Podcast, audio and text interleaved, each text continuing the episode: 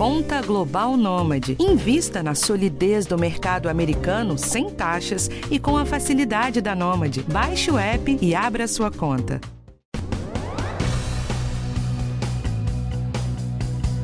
O Bolsa Família voltou e com novas regras.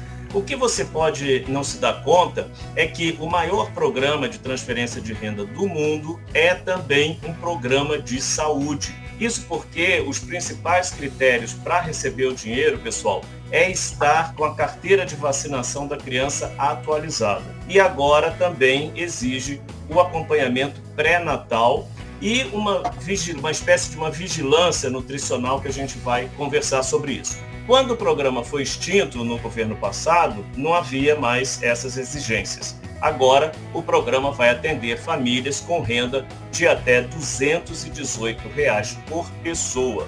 E o pagamento já começa esse mês. Para entender exatamente como vai funcionar o novo Bolsa Família, os critérios de inclusão e o passo a passo para o cadastramento, vamos conversar com Eliane Aquino, secretária nacional de Renda da Cidadania do Ministério do Desenvolvimento e Assistência Social, Família e Combate à Fome. Eu sou Jorge Félix, especialista em longevidade e economia da saúde, e este é o podcast do Bem-Estar.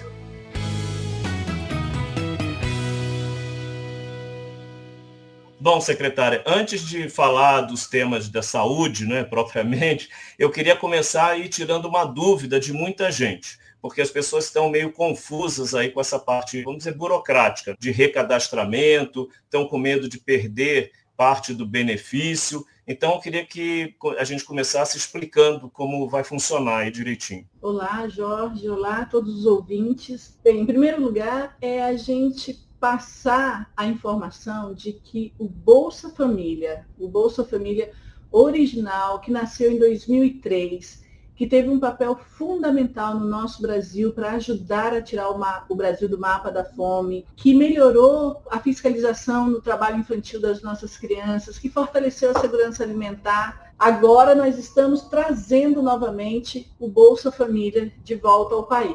O que eu posso te dizer é que para receber os benefícios, a principal regra é ter a renda mensal por pessoa de até 218 reais. Isso significa a linha de entrada para estar no Bolsa Família. Que toda essa renda gerada pelas pessoas da família por mês, dividida pelo número de pessoas da família, que atinja no máximo 218 reais. Se essa família tiver por volta dessa renda, ela estará apta a entrar no programa. A gente precisa entender uma coisa é o seguinte: nem todas as pessoas que estão no cadastro único recebem o Bolsa Família.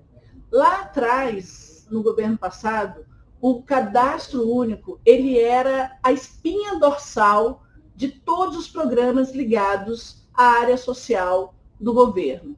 Então, para você ter direito ao Minha Casa Minha Vida, você tem que estar no cadastro único. Para você ter um programa, é, acesso ao programa de cisternas, água para todos, luz para todos, precisava estar no cadastro único. E o que a gente quer é restabelecer novamente esse grande banco de dados que é o cadastro único, para que as pessoas realmente tenham acesso a não só ao benefício do Bolsa Família, mas aos outros benefícios sociais que o governo está reestruturando, está trazendo de volta a população brasileira. Quem já tem o cadastro único não precisa se preocupar, correr para fazer outro cadastro. O que, que ela faz? Não, até mesmo porque nós estamos repassando agora em março a Secretaria Nacional de Cadastro Único, que é uma outra secretaria aqui do Ministério, vai repassar aos municípios brasileiros uma ordem de 400 milhões, que é exatamente para os municípios poderem fortalecer as suas equipes de cadastradores,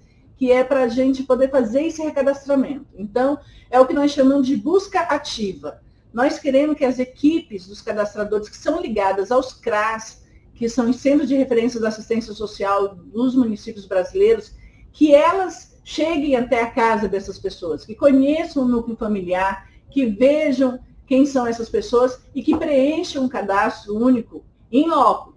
Então, nós teremos uma base agora, sabe, fortalecida dentro dos municípios, com novas contratações, feitas pelas prefeituras municipais para que a gente faça um novo recadastramento no nosso país. Então, tá. tanto a pessoa, aí vai, cada, cada município vai estabelecer as suas regras.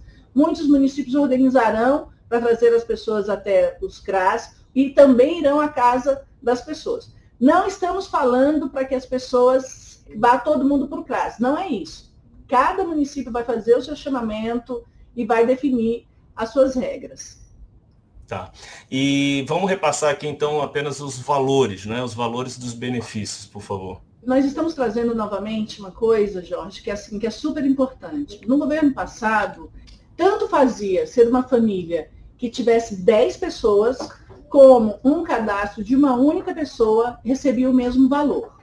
Uhum. Então, isso trazia uma desigualdade gigantesca, principalmente porque nós tivemos um grande aumento de homens entre idade de 18 a 30 anos, que houve um aumento significante de pessoas que passaram a receber o, o programa de transferência de renda passado.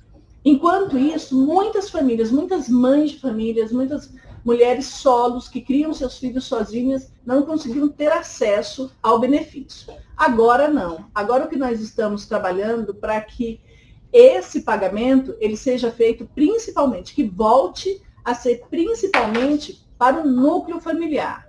Então, isso significa o quê?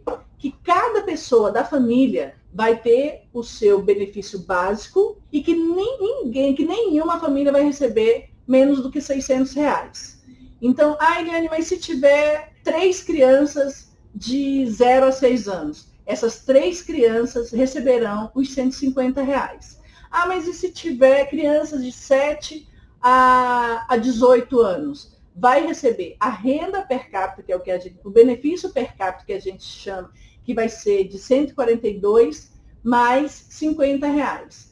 As crianças de, de 0 a 6 vão receber também o benefício básico mais de 150 reais.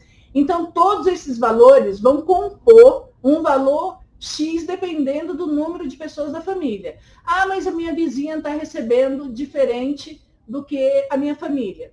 Porque o número de pessoas na casa da vizinha é diferente do número de pessoas na sua casa, que é o que a gente chama de composição familiar. Qual é a importância da gente condicionar o recebimento né, de um programa de transferência como o Bolsa Família a critérios de saúde, né, como a vacinação, também a questão pré-natal, também a questão nutricional? Isso, qual é a importância para a saúde coletiva, né? Só para o pessoal que está ouvindo a gente poder entender melhor aí esse ponto. Então, a importância é enorme. Em primeiro lugar, porque nós temos um país extremamente desigual.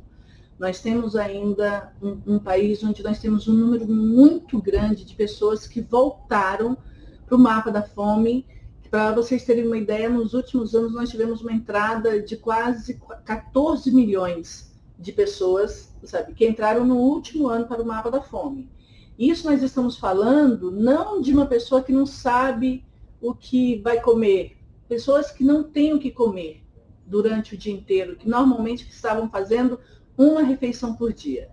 Então, na hora quando a gente vê essa situação, a gente sabe o quanto que o programa Bolsa Família, esses valores que são repassados para essas famílias, elas são importantes. Nós temos principalmente um foco fortalecido agora, que é para as crianças, para essa primeira infância, que nós sabemos que é uma das fases mais importantes da vida de um ser humano e que se essa primeira infância, se ela for fortalecida com a nutrição adequada, com amor, com cuidado, com desenvolvimento, com estímulos, a gente sabe que essas crianças vão desenvolver e quando chegarem na sua idade escolar, elas estarão muito mais preparadas. Então, as condicionalidades, elas são de extrema importância, porque não só pelo recebimento desses valores, para que essas famílias realmente entendam a importância de comprarem alimentos de verdade para essas crianças. E quando eu falo alimentos de verdade, é porque nós somos o terceiro país que mais produz alimentos no mundo. Nós temos uma riqueza em cada região do nosso país de alimentos saudáveis, mas que muitas vezes não é discutido sobre isso. E agora, dentro do programa Bolsa Família, nós queremos também, como nós estamos reestruturando o programa ainda, nós queremos falar dessa alimentação saudável para as nossas crianças. Nós queremos não os industrializados, nós não, não queremos não os pacotinhos, sabe? Nós queremos que as famílias se atentem que comprar uma alimentação saudável perto da sua residência, comprar frutas, verduras, legumes, produtos que não sejam pacotes, que vai fortalecer muito mais a vida dessa família, dessas crianças. Então, as condicionalidades, elas, hoje nós estamos trabalhando muito. O fortalecimento da vacinação. Para você ter uma ideia, Jorge, o ano de 2022, nós tivemos um registro com a maior queda sabe, de vacinação infantil no mundo. Segundo a OMS e o Unicef, foram 25 milhões de crianças que estavam com a imunização atrasada no ano de 2022.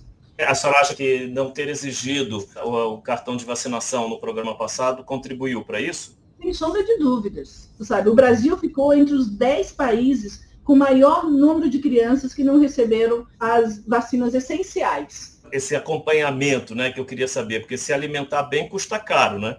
E aí, como é que o, o Ministério pode né, fazer essa orientação, ou até mesmo uma vigilância, né, dentro da, das limitações de orçamento familiar né, tão restrita que essas famílias têm. O que nós precisamos de verdade, muitas vezes, é fazer com que a informação correta chegue muito na vida das pessoas.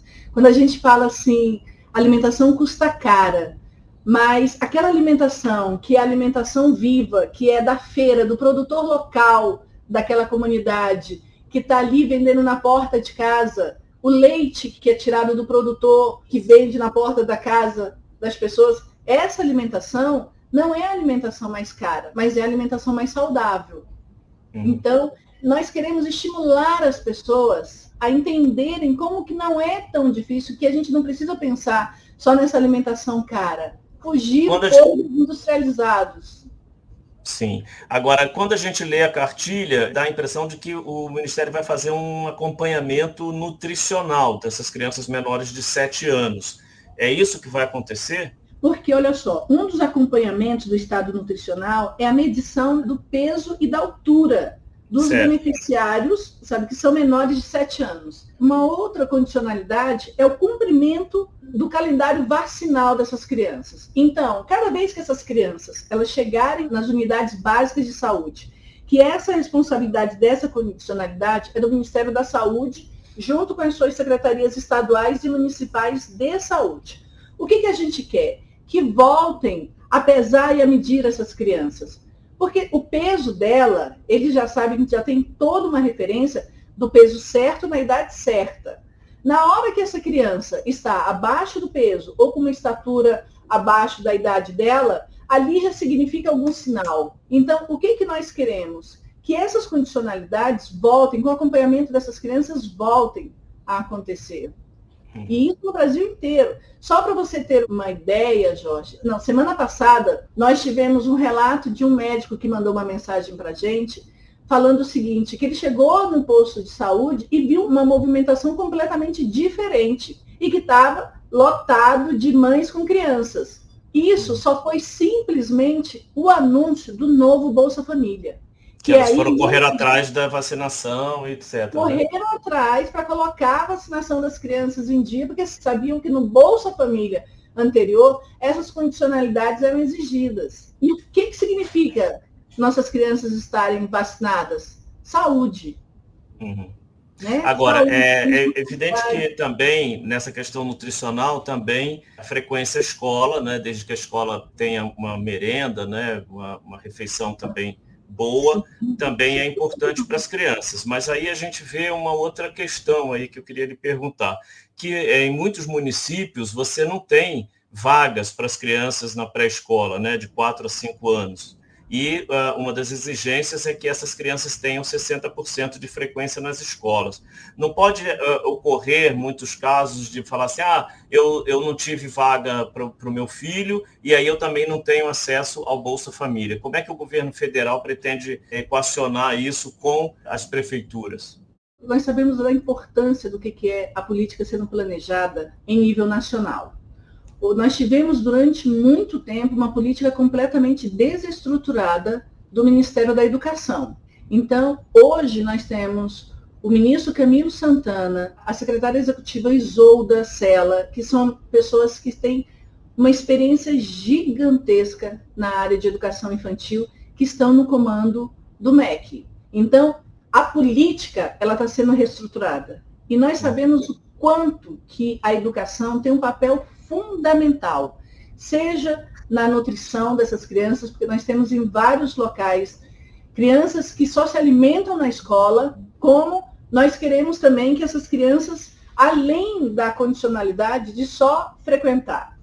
Esse desafio da gente começar a colocar as crianças de quatro anos nas escolas e principalmente fortalecer as creches, isso nos últimos anos, isso acabou muito. Então, é um desafio, tanto não só para o governo federal, mas para os estados e para os municípios. E eu digo muito, Jorge, que assim, é cada município precisa saber realmente quantas crianças tem no seu município. Eu não vou conseguir pensar numa política pública para dentro do meu município se eu não tiver o diagnóstico, sabe, de quem dessas crianças que eu tenho dentro dele. Não adianta só a gente falar, ah, eu tenho uma creche linda. Ótimo que eu tenho uma creche linda, mas a gente precisa de ter mais creches, a gente precisa de ter mais escolas para essa faixa etária, a partir dos quatro anos. Então é um desafio que não é só do governo federal, é um desafio que já passou da hora dos estados, do governo federal, dos estados e dos municípios começar realmente a olhar para essa população, para essas crianças que precisam de política pública.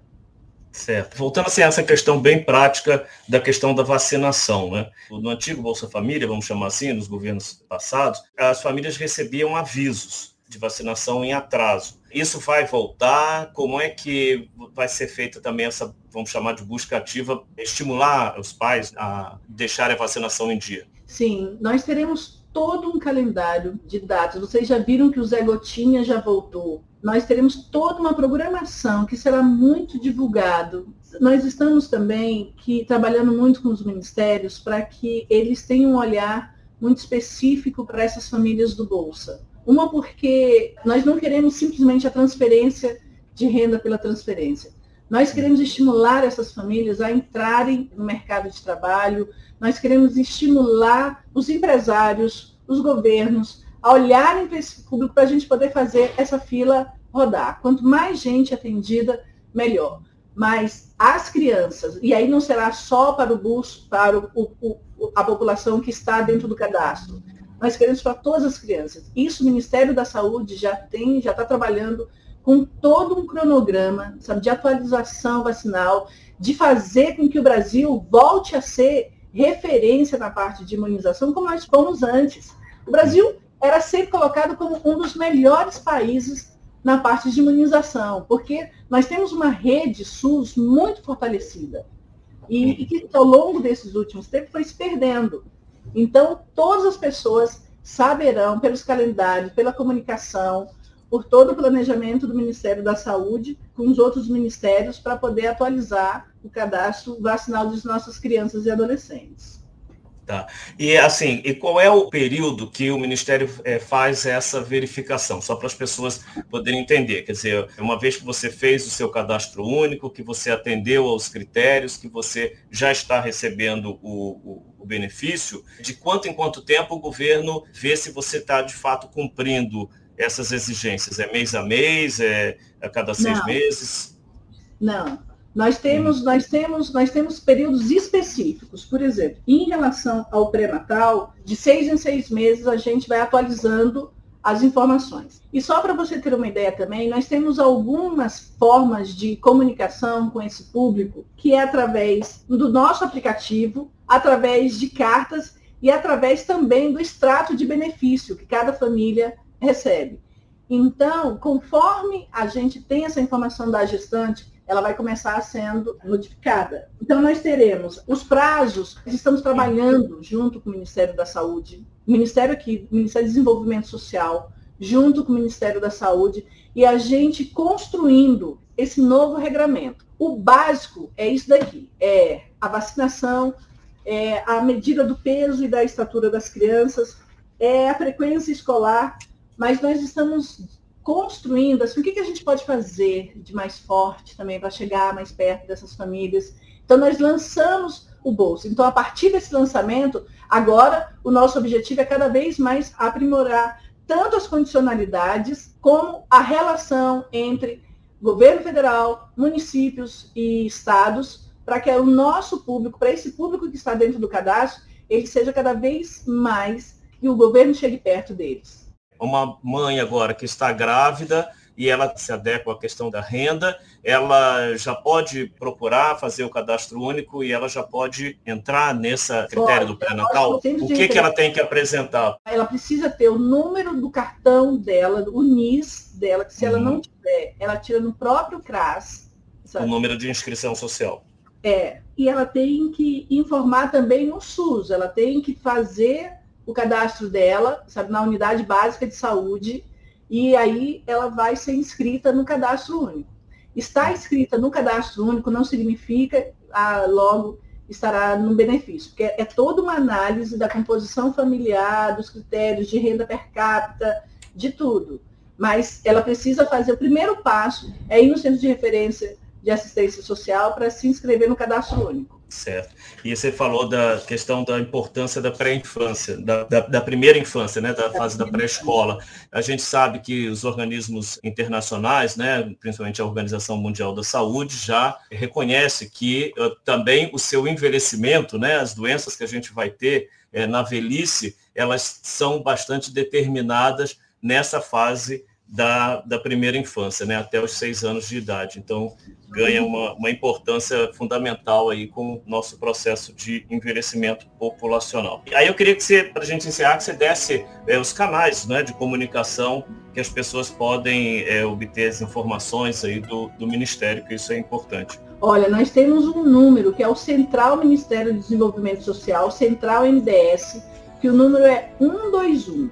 O funcionamento dele é de segunda a sexta-feira, das 7 da manhã às 19 horas da noite. E o atendimento eletrônico, ele funciona todos os dias, 24 horas por dia.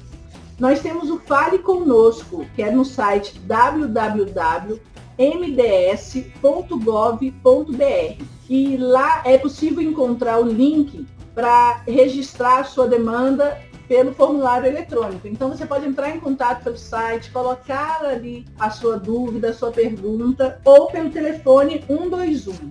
E também, né, a gente sempre lembra, se você conhecer alguém né, que, que tem as condições de receber o programa, né, também você pode passar essas orientações para essa pessoa. Secretária é, Eliane Aquino, secretária nacional de Renda da Cidadania, muito obrigado pela sua participação aqui no podcast. Eu que agradeço e vamos diminuir novamente a desigualdade no, no nosso país, que é um papel de todos nós. Vamos tirar o Brasil do mapa da fome.